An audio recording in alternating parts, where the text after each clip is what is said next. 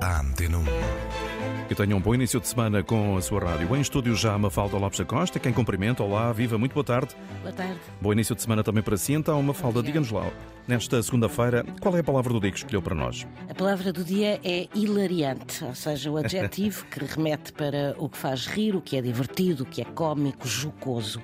A palavra deriva de hilário, que por sua vez vem de hilária. Ora, as hilárias eram os antigos festivais religiosos romanos, celebrados em torno do equinócio da primavera, e eram festas de homenagem a uma deusa da fertilidade, no caso Cibele. Nesse dia, entre outras coisas, havia uma procissão solene, onde era transportada a estátua da deusa, e à frente da estátua seguiam obras de arte que pertenciam às famílias mais ricas ou mesmo aos próprios imperadores. Estas festas tinham a particularidade de serem festas em que todos os tipos de jogos, diversões, sátiras eram admitidas.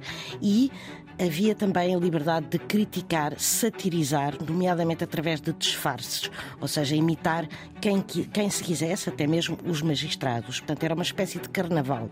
E estas festas ficaram associadas ao riso e daí hilariante. É uma boa palavra para começar a semana. Mafalda Lopes da Costa de regresso amanhã com uma nova palavra do dia. Antena 1.